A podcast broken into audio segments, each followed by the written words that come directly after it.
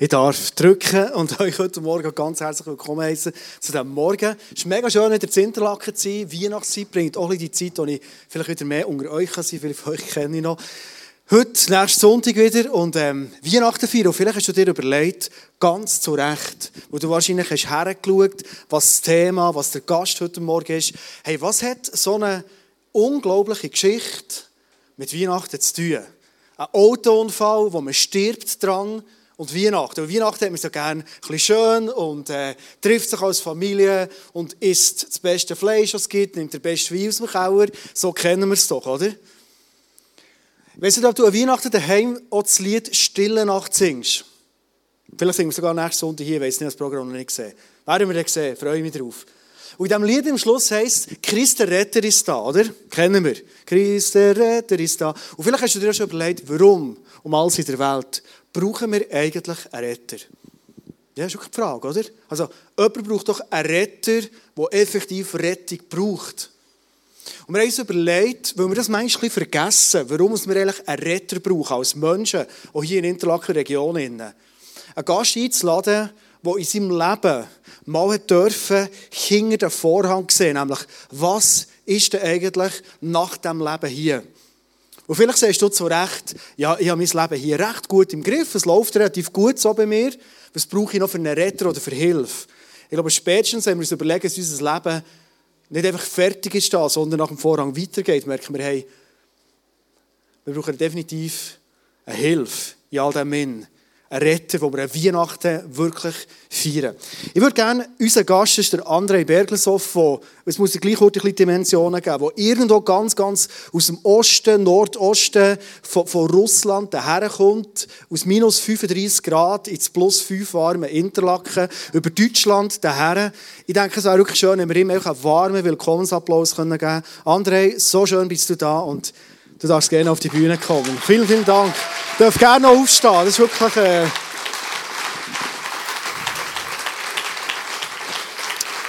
Danke vielmals. Für uns ist es wirklich ein ganz, ganz großes Privileg, dass du da bist, dass du dir die Zeit genommen hast. Ich denke, auch in Russland und in Deutschland hat man viel vor, vor Weihnachten, dass du extra zu uns gekommen bist. Und deine Geschichte, zum x-hundertsten Mal wieder erzählst. Da habe ich großen Respekt, vielen Dank. Wir wechseln jetzt auf Hochdeutsch. André kommt aus Russland, dort bist du aufgewachsen. Ich habe immer so Respekt vor den Russen, weil da, du hast auch so eine, äh, eine Jacke dran mit, äh, mit einem Kragen, wie ein Russe hat. Ich habe immer das Gefühl, äh, ihr seid so ein ganz, ganz spezielles Volk, das ich noch nicht so kenne. Und deshalb ist es auch für uns ein, ein ganz großes Privileg, mal ein bisschen auch in dein Leben reinzuschauen. Du bist aber äh, als Russland-Deutscher aufgewachsen, deshalb sprichst du perfekt Deutsch. Und das ist für uns auch ein großes Privileg, dass du deine Geschichte erzählst. Wir haben noch ein paar Bilder mitgebracht, damit wir ein bisschen sehen, wo du dich häufig bewegst. Du lebst mit deiner Familie in Deutschland, in der Nähe von Frankfurt. Aber du bist, sagst du da, 200 Tage, 250 Tage pro Jahr bist du im kalten Norden, Nordosten von Russland. Stimmt. Vielleicht ein paar Bilder, wo man sieht, wie es dort aussieht. Also das ist ziemlich anders als bei uns. Du könntest zu jedem Bild eine Geschichte erzählen, ich weiß. Wir möchten aber vor allem deine, deine einzigartige Geschichte hören. Alle, die sich jetzt auf Winter freuen, auch hier, so sieht Winter aus. Und so muss man sich anziehen. Und vielleicht auch die Fahrzeuge, so wir Berner Oberländer, wir haben ja gern gute Fahrzeuge. Das habt ihr dort auch. Was sind das für Fahrzeuge? Das sind Amphibiefahrzeuge. Das heißt? Ja, die können schwimmen, auch im Wasser. Also unsere Offroader können nicht schwimmen, so viel ich weiß, in Interlaken, oder? Die können das. Und ähm, du, bist, du bist dort auch, weil du immer wieder Gottesdienste feierst mit Menschen. Und da gibt es so ein ganz, ganz spezielles Bild, das muss ich euch noch zeigen. An einem Gottesdienst kam auch er zu Besuch. Meister Petz in Weiß. Das finde ich sehr interessant. Wir lachen darüber, aber das ist deine Realität, wo du dich bewegst. Ich sage immer, im Norden bei uns in Sibirien kommen auch die Eisbären zum Gottesdienst. Cool. Deswegen haben wir keine Ausrede, zu Hause zu bleiben. das gibt. Super. Ich möchte gerne direkt einsteigen in deine Geschichte. Sie ist jetzt fast 20 Jahre her, als es passiert war, im Januar 1995. Du warst unterwegs Und dann ist ein schrecklicher Unfall passiert. Darf ich dich bitten, gleich dort einzusteigen und zu erzählen? Was ist da passiert? Ja, wir kamen von einer von solchen Reisen, was ihr jetzt gesehen habt. Wir kamen zurück nach, nach Hause und unterwegs, als wir waren, äh, schon, es war Samstagabend, es war der 21. Januar, es schneite sehr doll und äh, dort in der Tiger kam uns, kamen uns zwei Autos entgegen und mit dem zweiten sind wir zusammengestoßen, weil der Fahrer war voll Alkohol besoffen. Und wir fuhren mitten auf der Straße und hat uns mitgepackt. Und das passierte mit uns. Was ist ganz konkret passiert? Verletzungsmäßig, das Auto, wie hat das ausgesehen? Kannst du uns ein Bild malen davon? Ja, dass wir so frontal zusammengestoßen waren er unsere linke Seite angepackt hatte und von diesem Zusammenstoß, er war ein LKW mit Kohlen geladen, äh, voll Kohlen geladen und äh, mit dem Zusammenstoß hat er unser linke Vorderrad gleich abgerissen und von diesem Zusammenstoß sind seine Vorderräder abgerissen. Und äh, er wurde dann kurz nach hinten geschleudert, wie unser PKW, der drehte sich so im Schnee auf 360 Grad rum und er ist ja besoffen erstens und zweitens drückt er auf seine Gaspedale, also kurz nach hinten wieder nach vorne. Mit seiner Kabine hat er uns das zweite Mal schon zu meiner Seite, linke Seite reingeschlagen, hat das Dach aufgerissen, die Scheiben, das flog alles raus. Mit dem Armaturenbrett, mit dem Lenkrad wurde ich hier so unter meinem Bauch, in meinem Sitz reingedrückt worden. Er flog dann von der Straße runter, er flog dann auch von der Straße runter. Und ich verstand, äh, ich war in meinem Schockzustand und ich verstand, dass wir jetzt mit dem zweiten zusammengestoßen waren. Wie müssen wir uns das vorstellen? Hattest du unglaubliche Schmerzen? Wie ging es deinen Beifahrern? Du warst zu dritt im Auto. Äh, ja, ich war in meinem Schockzustand. Ich sage immer, wie wunderbar hat Gott unseren Körper gemacht, dass wir in diesem ersten Moment keine Schmerzen spüren. Ich glaube, wenn wir die ganzen Schmerzen gespürt hätten, wären wir vor Schmerzen gleich gestorben. Aber ich war in meinem Schockzustand. Ähm, als dann sich alles beruhigte, alles still wurde, wir von der Straße schon runter waren.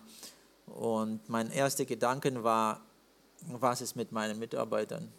Und ich drehte mich so sehr zur Rechten, der vorne zur Rechten saß Victor auf dem ganzen Kopf höher als ich, breit in den Schultern und er hat den Sitz auseinandergelegt und schlief und ich sah, wie er aufsprang und versuchte die Tür aufzumachen.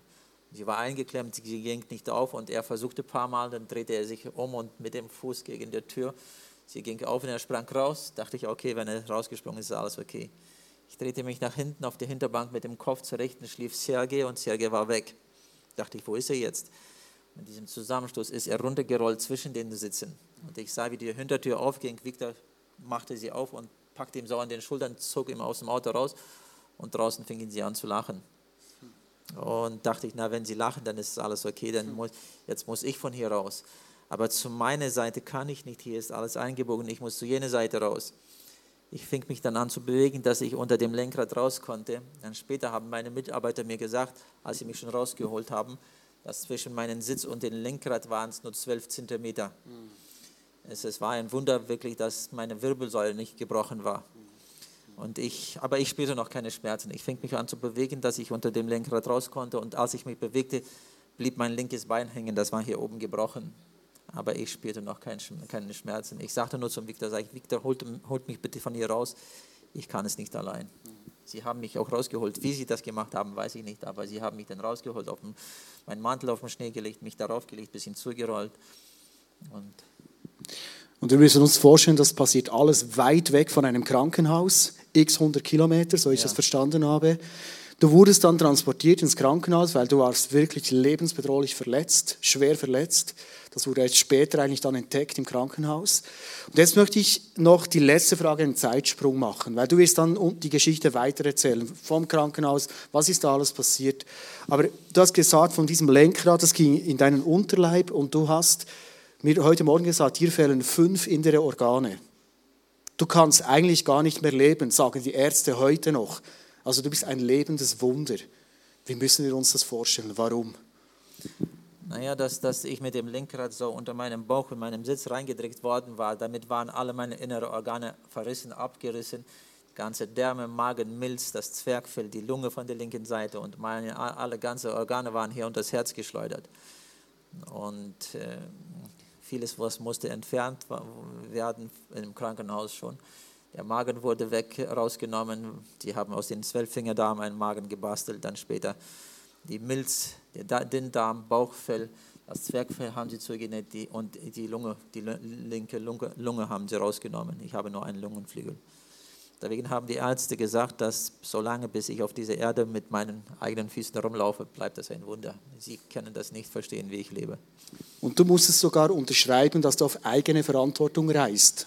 Äh, ja, das war jetzt nicht damals, das war schon jetzt hier in Deutschland. 2013 haben wir uns einen Geländewagen nochmal gekauft um für unsere Arbeit dort in Sibirien und wir wollten den rüberbringen dort nach Sibirien und wir fuhren dann los, das war am 6. Februar 2013 und an der Grenze zwischen Littland, Litauen und Russland bin ich zusammengebrochen, weil meine alte innere Wunden geplatzt waren. Über 12 Zentimeter, ich habe wieder 4 Liter Blut verloren. Dann musste ein Hubschrauber kommen von Deutschland und die haben mich wieder zurückgebracht. Und in Deutschland, als ich dann schon zu sich in, im Spital zu sich kam, die Augen aufmachte und dann stand meine ganze Familie. Ich bin verheiratet, ich habe sechs Kinder meine ganze Frau und sechs Kinder standen vor mir. Sie wurden gerufen, Abschied von mir zu nehmen. Und ich machte die Augen auf und der Professor, der stand auch vor mir. Und als ich die Augen aufmachte, da nahm er mich an die Hand und die ersten Worte, was er sagte, Sie beten den richtigen Gott an. Hm, krass, krass. Sie, sie, sie, sie hätten keine Chance, mich zu retten, es war zu weit. Und damals haben sie dann mir verboten, rumzufahren weil mein Körper nicht richtig, richtig fun funktioniert. Und bis heute will mein Hausarzt nichts davon wissen und hören, wo ich rumreise. Okay, gut. Ich schlage vor, wir lassen dich weitererzählen. Nicht mehr interviewmäßig, sondern du kannst weitererzählen. Du bist dort im Krankenhaus angekommen und ich weiß nicht, wie es euch geht, ich bin sowas von gespannt. Für mich ist es ein großes Privileg, dass du heute noch einmal erzählst und ich möchte einfach mit meinem Herz und Leben bereit sein zuzuhören. Vielen Dank. Ja, meine Lieben, es ist was Besonderes. Und wie ich schon sagte, die Ärzte haben gesagt, das ist unmöglich, was ich heute mache. Aber ich kann es machen und heute bin ich da. Damals da im Krankenhaus, als wir ankamen oder wir schon unterwegs waren von der Unfallstelle, äh, unterwegs waren, ging der Schock langsam weg und ich fing an zu spüren starke, starke Schmerzen hier von der linken Seite. Ich bekam keine Luft mehr und ich sagte nur zum Viktor, ich glaube, meine Rippen sind noch gebrochen, ich bekomme keine Luft mehr.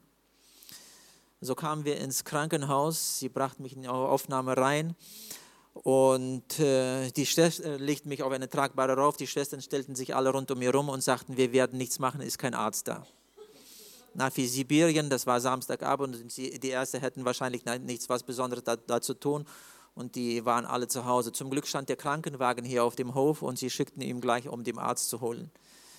Und der war auch sehr schnell da, weil das Dorf nicht groß ist, aber in dieser Zeit, wo wir auf den Arzt warteten, spürte ich, wie in meinen Augen alles langsam dunkel wurde. Mein Körper wurde so steif, ich konnte meine Hände nicht mehr bewegen, mein gesundes Bein, das, das gehorchte mir einfach nicht mehr.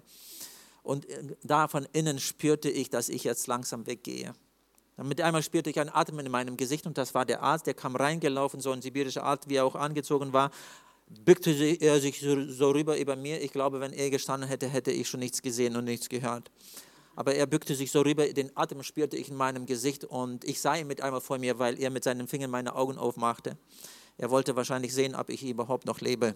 Die zweite Hand legte er auf die linke Hand und so rübergebückt über mir, drehte im Kopf plötzlich so zu den Schwestern und ich hörte, wie er noch sagte, der Puls ist nicht mehr da.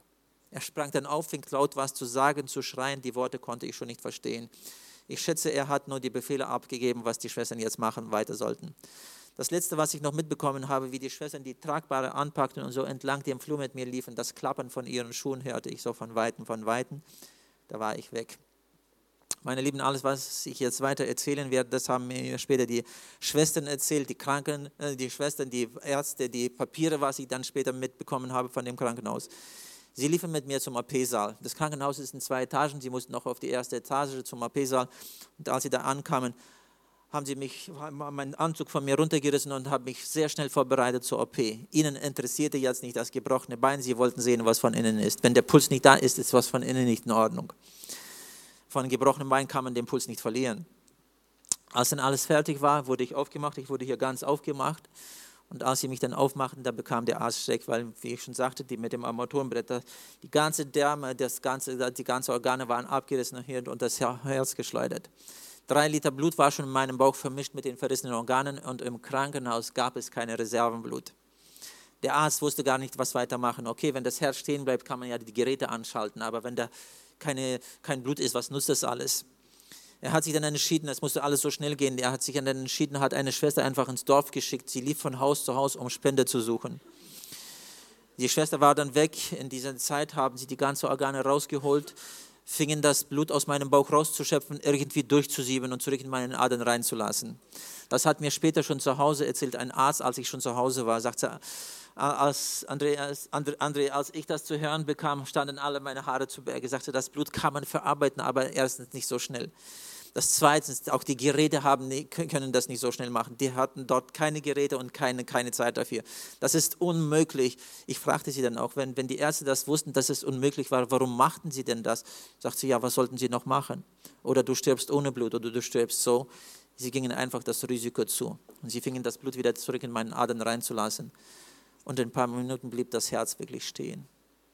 Sie haben dann festgestellt, dass mit mir alles zu Ende war legten die ganzen Organe wieder zurück, machten meinen Körper auf vier Klammern zu, legten meinen Körper auf die tragbare rüber, wieder mit, deckten mit einem Tuch zu und brachten ein anderes Zimmer raus. Dort sollte mein Körper noch zwei Stunden liegen bleiben, um weiter in die Todeshalle zu transportieren. So blieb mein Leben auf dieser Erde stehen. Eins, was sie noch gemacht haben, sie haben nach Hause angerufen und meine Frau benachrichtigt, dass sie kommen sollte, meinen Körper zu identifizieren. Aber wir lassen das jetzt alles, das interessierte sowieso schon keine mehr. Ich will zu, zu dem Punkt zurückkommen, wo mein Herz stehen blieb. Als mein Herz stehen blieb, spürte ich, wie ich aus meinem Körper rausgegangen war und das war so natürlich, wie man aus einem Zimmer rausgeht. Es kann man schwer zu verstehen, äh, wo wir in unserem Körper sind, aber in ein paar Worten, ich kann meine Hand verlieren, aber ich bin ja hier. Ich kann meine beiden Hände verlieren, aber ich bin ja hier. Ich kann meine Hände, Füße verlieren, aber ich bin ja hier. Meine Lieben, das ist nur unser Körper. Unser Ich wird nie sterben. Das wird immer leben. Ich ging aus meinem Körper raus und fing nach oben zu steigen. Vor mir sah ich die Decke. Da kam der Gedanke, was jetzt weiter? Das wird ja mich aufhalten. Und ich ging bis zur Decke und ich ging mit einmal durch sie durch. Sie störte mich nicht. Ich ging durch die nächste Etage, durch das Dach vom Krankenhaus, das störte mich auch nicht. Und mit einem Augenblick war ich über dem Krankenhaus. Ich schaute runter und wieder stört mich nichts. Kein Dach, keine Zwischenwände. Ich kann alles sehen, was in dem Krankenhaus passiert. Ich sehe den OP-Saal, den OP-Tisch, meinen Körper auf den Tisch liegen. Die Ärzte rund um meinen Körper zu stehen und sie versuchen mit meinem Körper was zu machen. Elektroschock, künstliche Beatmung. Sie versuchen mich wieder zurück in meinen Körper reinzubringen. Da kam der Gedanke, was wollen Sie mit meinem Körper? Ich will nicht mehr zurück. Mir geht es hier so schön, mir tut nichts mehr weh. Ich will nicht mehr zurück. Und dass ich so runterschaue und sehe, was die Ärzte da alles machen mit meinem Körper, höre ich mit einmal ein Singen, das von allen Seiten kam. Das kam von oben, von unten, von vorne, von hinten, von rechten, von linken, von allen Seiten. Meine Lieben, ich werde das hier jetzt nicht beschreiben können. Ich werde keine Worte dafür finden.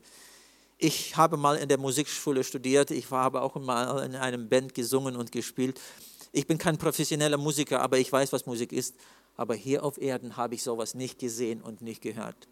Meine Lieben, das ist was Grandioses, das singt der ganze Himmel, das singen Engel, das singen schon die, die dort sind, das ist was Herrliches. Und ich sage immer, immer wenn wir mal dorthin kommen, dann werden wir auch mitsingen, dann werden wir, ihr Pastoren, nicht mehr predigen brauchen. Dort wird Jesus sein. Ich höre das Singen und da, kommt der Gedanke, nächste, nächste Gedanke, wer kann hier noch singen? Ich hob meine Augen auf schaute so nach vorne, das Singen kam auch von anderen Seiten, aber ich schaute nach vorne und von Weitem, von Weitem sah ich eine große Schar Menschen in weißen, glänzenden Kleidern. Die Kleider waren so glänzend weiß, heller als das Licht, heller als die Sonne. Und sie kamen mir entgegen und sie sangen auch. Sie kamen immer dichter und dichter, das Singen wurde immer lauter und lauter.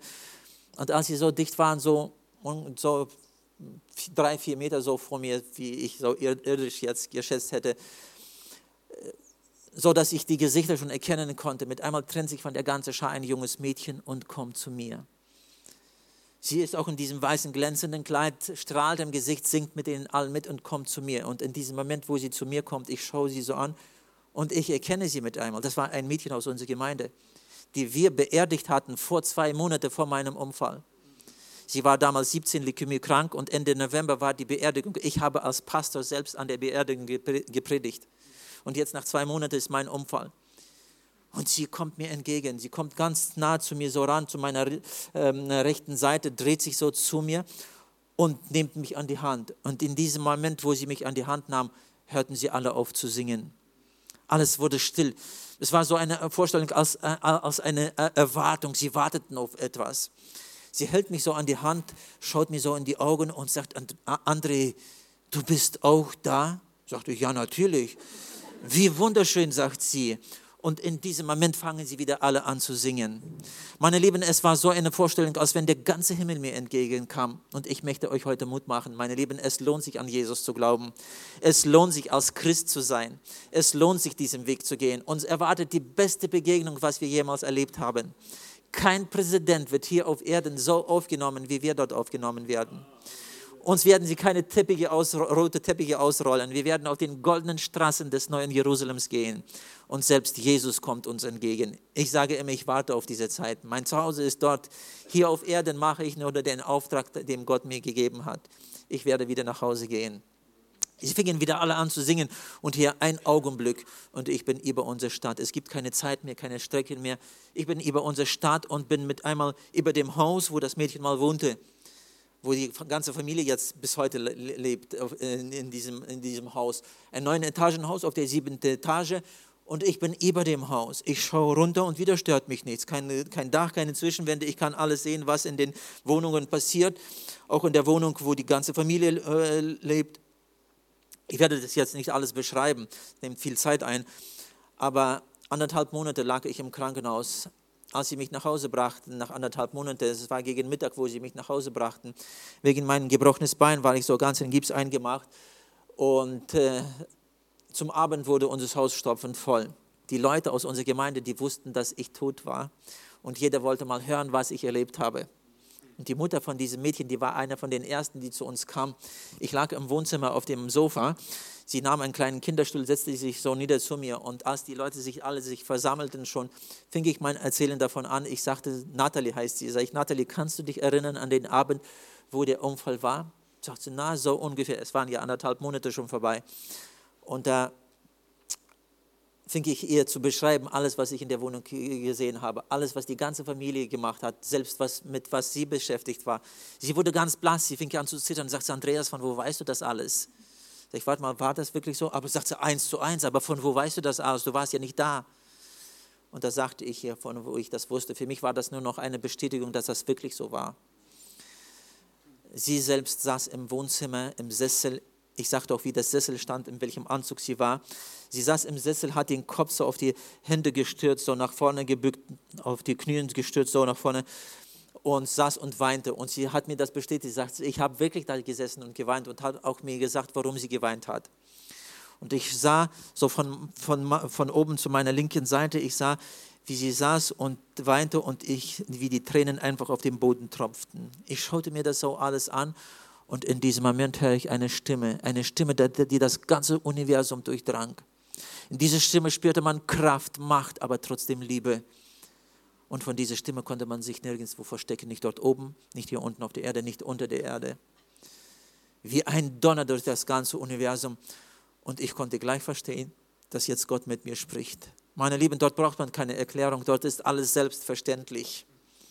Dort werden wir vor dem gerechten Gott stehen und das wird alles selbstverständlich sein. Und er stellte mir Fragen. Es gibt Leute, die mir sagen, wenn ich schon dorthin komme, werde ich schon eine Antwort finden. Meine Lieben, das wird der letzte Unsinn sein, was wir noch machen werden, wenn wir das versuchen zu machen werden. Wir werden keine Antwort finden. Es wird alles selbstverständlich sein. Die erste Frage, die er mir stellte, was macht sie? Ich war so ganz verwundert, dachte ich, wozu hier noch Fragen? Es ist jetzt zu sehen, selbstverständlich zu sehen, dass sie sitzt und weint. Und so ganz verwundert sagte ich, Jesus, sie weint. Die zweite Frage war, wozu? Und ich fand keine Antwort. Ich blieb einfach still. Jede Antwort war einfach Unsinn. Ich, blieb, ich wusste gar nicht, was ich antworten sollte. Die nächste Frage war dann, habt ihr denn nichts mit zu tun, als nur sitzen und weinen? Und ich fand auch keine Antwort. Ich blieb einfach still. Aber er sprach weiter und sagte, ich möchte dir was zeigen. Jetzt schau mal. Ich hob meine Augen auf unter mir sah ich die ganze Erde, eine große, große Stadt und mitten von der Stadt fing ein breiter, breiter Weg an. Er fing dann von der Stadt an, ging dann so nach oben über der Stadt entlang, bog links ab und verschwand hinter den Horizont. Schau mal auf diesen Weg, sagte er. Ich schaute auf den Weg, er war stopfend voll Menschen. Es war so eine Vorstellung, wenn jemand dann noch rauf wollte, musste er die andere alle auseinanderschieben, so voll war es. Und wieder die nächste Frage, kennst du diesen Weg? Ich sagte, Jesus, natürlich, der führt in die Hölle, in das ewige Verderben, das war selbstverständlich. Schau nochmal zurück, sagte er. Ich schaute wieder zurück auf die Erde, auf die Stadt und sah noch einen Weg, der auch von dort anfing, von der Stadt. Aber zum Vergleich zu diesem breiten Weg war er sehr schmal. Er fing dann von der Stadt an, ging dann so nach oben, immer höher, höher, bog rechts ab und verschwand unter den Wolken. Schau mal auf diesen Weg, sagte er. Ich schaute auf den Weg, ich sah da auch Menschen. Ich habe sie nicht gezählt, aber ich glaube, wenn ich sie gezählt hätte, die Ziffern hätten mir gereicht. Es waren sehr wenige. Und wieder die nächste Frage. Und diesen Weg kennst du auch? Ich sagte, Jesus, der führt zu dir in die ewige Herrlichkeit, in den Himmel. Und er sprach weiter und sagte, deine Mission auf dieser Erde ist nicht zu Ende, du wirst wieder zurückgehen. Ich gebe dir noch Zeit. Deine Aufgabe wird sein, von diesem breiten Weg auf den schmalen Weg Menschen zu führen. Die Zeit ist kurz, nutz die Zeit aus. Das waren die letzten Worte, nutz die Zeit aus. Ein Augenblick und ich war wieder in meinem Körper. Ich machte die Augen auf, alles ist dunkel, ich bin mit was zugedeckt und konnte nicht gleich verstehen, wo ich jetzt bin, weil ich keine Gefühle hatte, dass ich tot war. Die Gedanken kamen schnell zu mir, ich konnte mich erinnern, warte mal, ich war im Unfall, Sie haben mich ins Krankenhaus gebracht, aber wo bin ich? Warum ist alles dunkel? Und in diesem Moment geht das Tuch auf. Später haben sie mir das gesagt, dass einer von den mm, Mitarbeitern aus, aus dem Krankenhaus, sie suchten da jemanden. Eine Leiche suchten sie da. Und einfach so maschinell, ich sah die Hand, die das Tuch aufriss und unsere Augen trafen uns. Stellt euch mal vor, dass sie in der Stelle, Stelle des Arztes wären. Er blieb steif stehen. Ich sah Angst in seinen Augen. Ganz steif für mich war das wie ein Film. Ich sah die Hand, die das Tuch hielt. Und er schaut, schaut mich so an und ich sah, wie die Finger langsam auseinander gingen. Das Tuch fiel runter und er verschwand.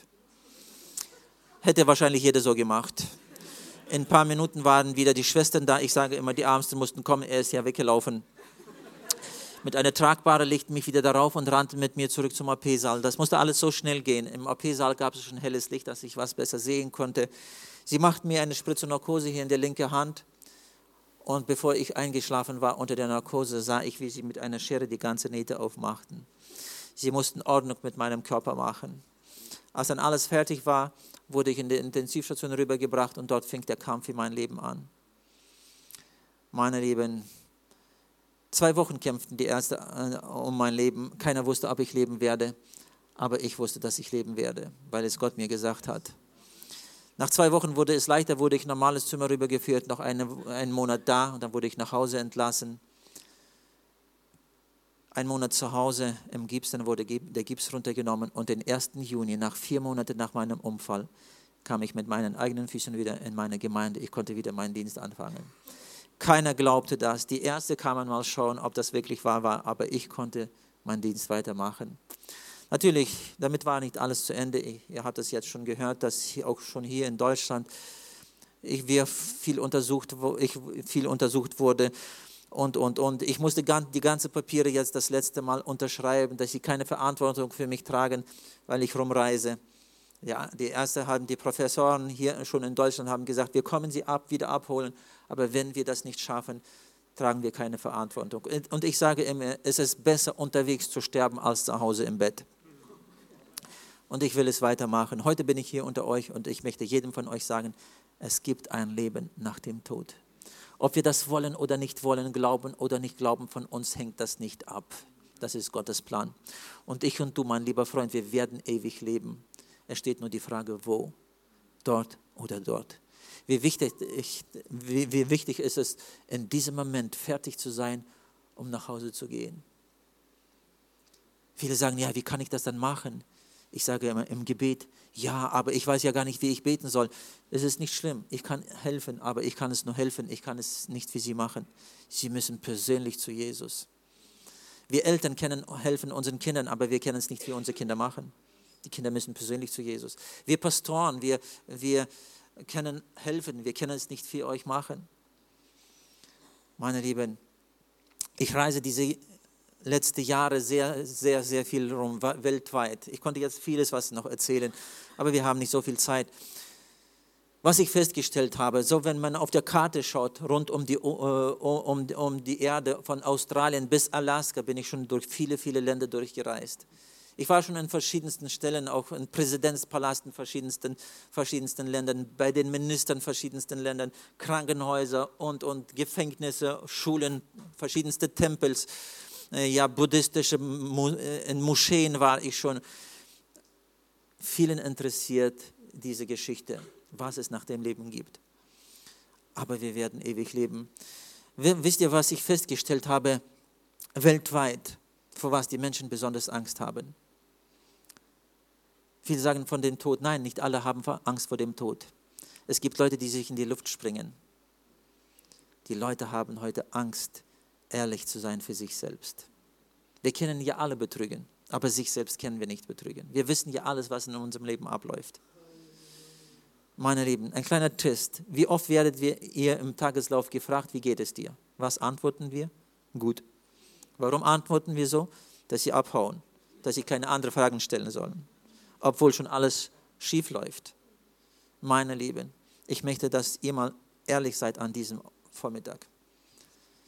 Ich möchte damit, ich werde damit schließen mit zwei Fragen, mit zwei Fragen.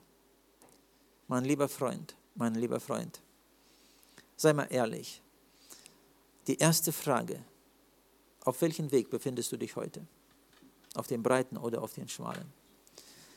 Es gibt Leute, die irgendwo dazwischen wollen sein. Sie wollen nicht dort und nicht dort sein. Aber es gibt keinen dritten Weg. Es gibt nur zwei Wege. Wisst ihr, dass Gott uns mit Satan nicht teilen will? Und Gott will uns mit Satan auch nicht teilen.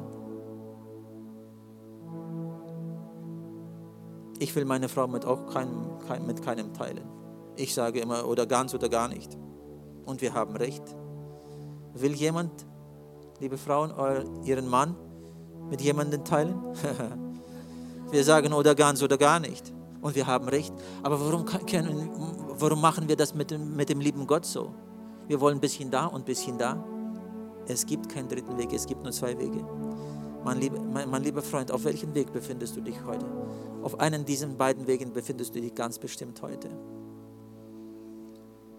Und die zweite Frage. Ich wünsche es keinem, aber es kann passieren. Damals, den, 27, äh, den, den 19. Januar, den 19. Januar, als ich von zu Hause wegfuhr. Ich war damals 27. Ich hatte Pläne bis Ende meines Lebens. Ich hatte keine, keine Vorstellung, keine Gedanken gehabt, dass ich nie mehr nach Hause kommen kann. Wie viele Leute gehen heute von zu Hause weg und kommen nie mehr nach Hause. Mein Großvater, als er noch lebte, sagte immer, die Alten, die müssen sterben. Die Jungen können sterben. Ich wünsche es Ihnen nicht, aber es kann passieren. Und hier ist die zweite Frage. Mein lieber Freund, mein lieber Freund, wenn dein Herz heute stehen bleibt, wo willst du hingehen? Irgendwo willst du ganz bestimmt hingehen oder dorthin oder dorthin. Wie wichtig ist es, in diesem Moment fertig zu sein? Stell dich mal vor, mein Herz bleibt stehen, der Himmel ist offen, die Engel singen und Jesus kommt mir entgegen und ich gehe nach Hause. Aber da muss man fertig sein. Und das müssen wir hier auf Erden machen.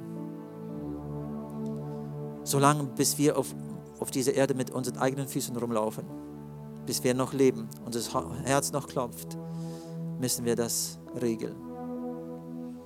Wenn unser Herz stehen bleibt, unsere Augen zugehen, dann ist alles vorbei. Dann hilft kein Priester mehr, kein Gebet mehr. Selbst der liebe Gott wird nichts mehr machen. Dazu hat uns Gott das Leben auf dieser Erde gegeben. 20, 30, 50, vielleicht 90 Jahre.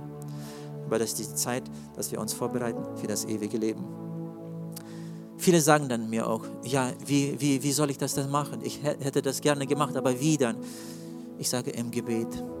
Ja, ich weiß ja nicht, wie ich bete. Nicht schlimm, ich helfe. Aber ich kann nur helfen. Ich kann es nicht für Sie machen. Und das möchte ich auch jetzt zum Schluss machen, bevor, wir, bevor ich von hier runtergehe. Mein lieber Freund, ich möchte, dass du mal ehrlich bist für sich selbst an diesem Morgen. Die Musik kann uns so langsam begleiten. Ich möchte jetzt zwei Minuten geben. Kommt, wir schließen mal unsere Augen. Wir schließen mal unsere Augen, da wo wir sitzen. Wir werden jetzt nicht zur Seite schauen, wer was macht. Es ist mal genug, auf andere zu schauen, was alle andere machen. Wir machen immer alles, was andere machen. Nein, es ist mal genug. Sei mal ehrlich für sich selbst, das ist dein persönliches Leben. Wir schließen mal jetzt unsere Augen und werden nicht zur Seite schauen. Und die Zeit läuft jetzt, diese zwei Minuten. Mein lieber Freund, schau mal in dein Herz rein, schau mal in dein Leben rein.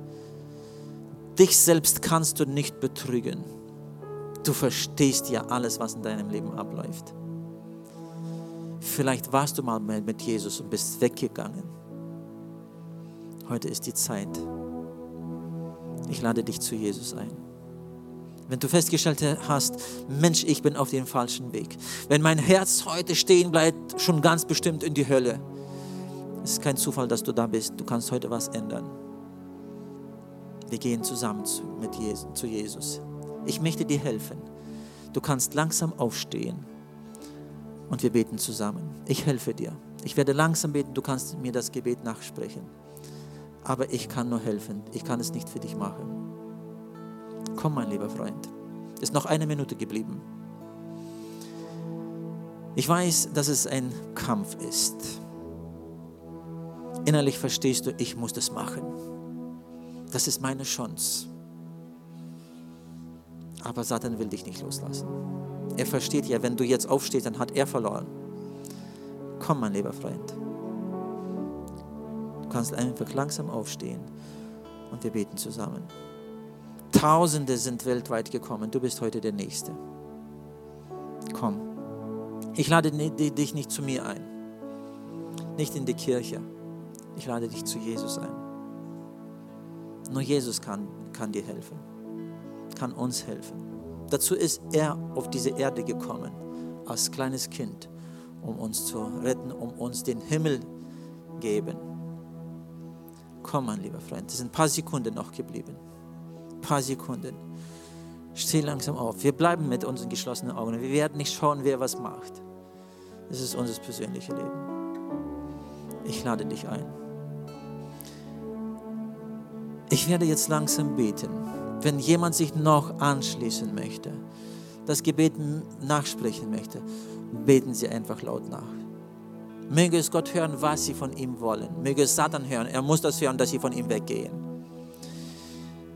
Aber wir beten jetzt zusammen, die sich entschieden haben. Schließ dich schnell an noch. Du kannst auch noch aufstehen. Bete mit. Mein Jesus, ich komme zu dir, so wie ich bin.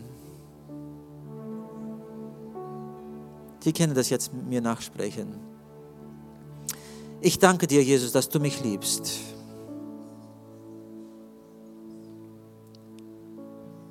Aber ich erkenne, dass ich bis heute meine eigenen Wege gegangen bin. Vergib mir. Ich verlasse den breiten Weg. Ich sage mich von dir, Satan, ab. Ab heute gehöre ich nicht mehr dir. Jesus, nehme mich an. Vergib mir meine Sünden. Trage meinen Namen in dein Buch des Lebens ein. Ich nehme dich als meinen persönlichen Erretter an. Du bist jetzt mein Vater und ich bin dein Kind. Hilf mir, diesen Weg zu gehen. Ich möchte die Ewigkeit mit dir verbringen. Ich danke dir, dass du das machst. Amen. Ich möchte kurz noch für Sie beten. Sie können Platz nehmen. Jesus, ich danke dir für jedem, der sich entschieden hat, der jetzt mitgebetet hat. Ich habe nur das gemacht, was ich konnte machen, aber sie gehören nicht mir, sie gehören dir. Ich weiß, dass Satan alles wird versuchen zu machen, sie wieder von diesem Weg runterzubringen, aber gib ihnen die Kraft, treu zu bleiben bis zu Ende. Auch alles, was ihnen das kosten wird, dass sie treu bleiben bis zu Ende da, wo es so schwer sein äh, wird in ihrem Leben, dass sie weiter nicht gehen können werden. Nehme sie in deine Vaterhände, führe sie, trage sie, aber dass sie zum Ziel kommen, dass wir die Ewigkeit mit dir verbringen. Ich stelle sie unter deinem Schutz, unter deiner Führung und segne sie in deinen Namen. Amen. Meine Lieben, Gott segne euch. Bleiben Sie treu auf diesem Weg. Und wenn wir uns nie mehr sehen werden auf dieser Erde, dann sehen wir uns dort oben. Ich werde dorthin gehen und werde auf Sie warten. Wenn jemand zu, zuerst dorthin kommt, warten Sie auf mich. Ich komme auch dorthin, dann werden wir Jesus zusammen loben und preisen. Aber bleiben Sie auf diesem Weg, es lohnt sich. Meine Lieben, und noch was Kurzes. Dort vorne, ich werde jetzt gleich auch rausgehen zum Schluss, dort vorne habe ich DVDs mit, in englischer Sprache, in deutscher Sprache von dieser Geschichte. Da ist natürlich ein bisschen mehr drauf, weil ich da in einem Studio, das wurde aufgenommen, da habe ich ein bisschen mehr Zeit. Sie können das mitnehmen, wir wollen keine Gewinne dadurch machen. Eine DVD kostet nur 5 Franken. Nehmen Sie es mit. Schauen Sie es mal zu Hause nochmal durch, aber schenken Sie es jemandem. Ich konnte jetzt viele, viele Beispiele noch mitteilen, euch mitteilen, was Gott dadurch schon gemacht hat in Usbekistan in einem muslimischen Dorf entstand eine ganze Gemeinde aus Muslimen, weil jemand diese DVD in das Dorf gebracht hat. Und sie ging von Haus zu Haus und die Leute fingen sich an zu bekehren. Nach elf Jahren war ich in diesem Dorf zufällig und sie haben mich erkannt. Und sie fingen einfach an zu weinen, sagten sie, wir kennen dich. Schenken Sie es jemandem Gott segne Sie. Bleiben Sie auf diesem Weg und bis wir uns wiedersehen.